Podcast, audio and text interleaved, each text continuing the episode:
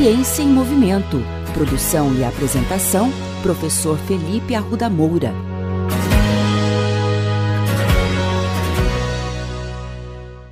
Olá, bem-vindos a mais um episódio da coluna Ciência em Movimento.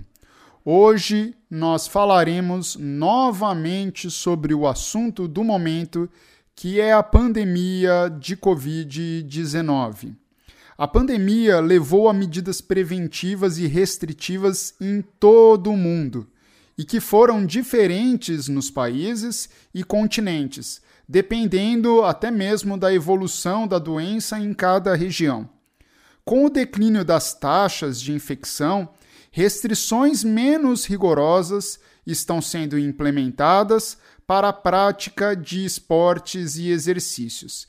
E aí nós temos um grande problema, porque a Covid-19 tem sido associado a um número significativo de complicações cardiovasculares, atingindo cerca de 16% dos pacientes.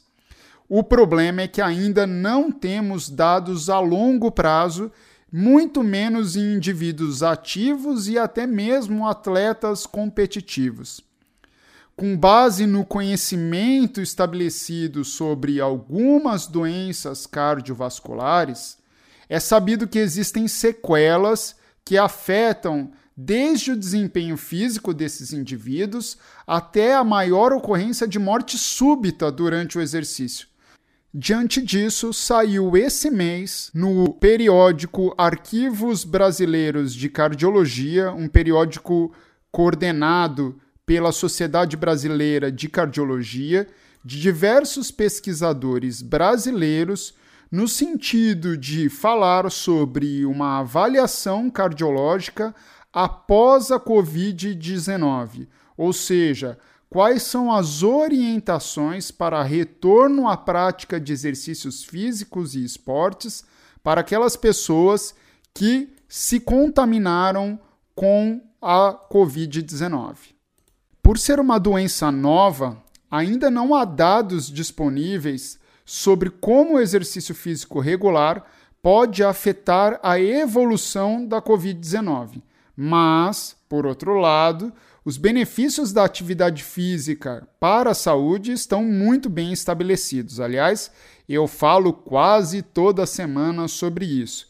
Indivíduos que fazem exercícios regulares, de um modo geral, apresentam proteção contra viroses, com redução da incidência de infecções de vias aéreas superiores e melhor evolução clínica, com menos complicações. Dentre os benefícios mais importantes do exercício regular está a redução do risco cardiovascular através de diversos mecanismos, como, por exemplo, a redução de pressão arterial, dos níveis de lipídio sanguíneo, da glicemia ou de outros marcadores inflamatórios. Então, a presença de doenças cardiovasculares e metabólicas está associada a uma maior mortalidade em pacientes infectados pela Covid-19. Então, de certa maneira, a gente pode dizer que sim, que pessoas que praticam exercícios físicos regulares, eles estão mais protegidos de terem quadros graves de COVID-19.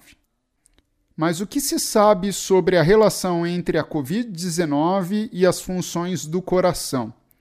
Com base em dados de países como a China, onde a pandemia se originou, e outros países com grande número de casos, como os Estados Unidos e a Itália, bem como uma meta-análise sobre essa doença, a lesão cardíaca parece ser uma característica proeminente da doença, e ela ocorre em 20 até 30% dos pacientes hospitalizados contribuindo para até 40% das mortes. Bom, é nesse sentido que entra a importância de uma avaliação cardíaca antes da prática de exercícios físicos e esporte para aquelas pessoas que sofreram com a pandemia, que se contaminaram com a doença de Covid-19. A diretriz em cardiologia do esporte e do exercício recomenda que todo indivíduo passe por uma avaliação médica antes de iniciar a prática de exercícios e, considerando que a maioria dessas pessoas parou ou reduziu muito seu treinamento físico durante a pandemia, é extremamente recomendável que antes de retomá-lo sejam submetidas a uma avaliação pré-participação esportiva.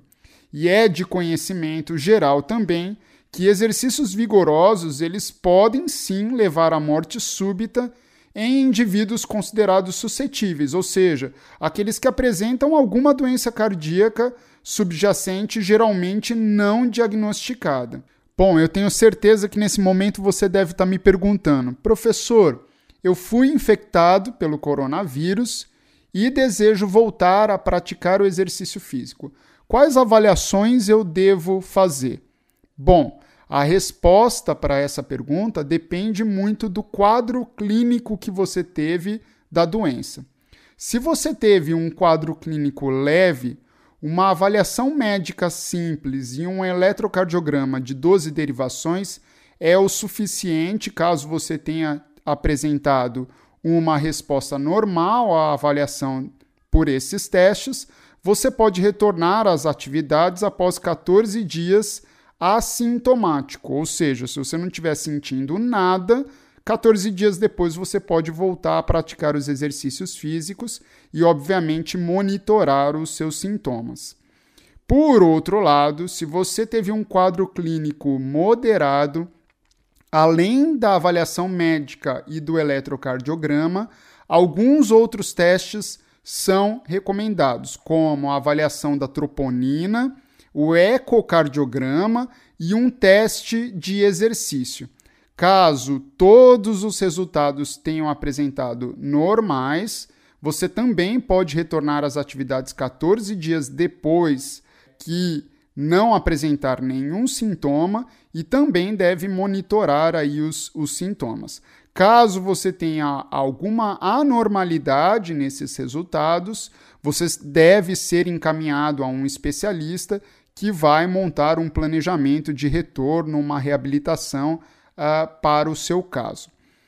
Por outro lado, se você teve um quadro clínico grave, você obrigatoriamente precisa fazer todas essas avaliações que eu disse, e mesmo que você tenha um resultado normal, você deve fazer um retorno gradual às atividades após 14 dias assintomático, deve monitorar os seus sintomas e o mais importante, você deve realizar uma reavaliação médica em 60 dias.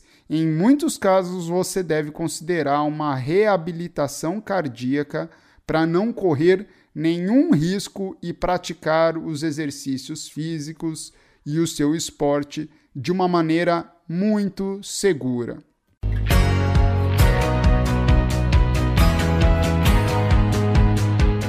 Ciência em Movimento. Produção e apresentação: Professor Felipe Arruda Moura.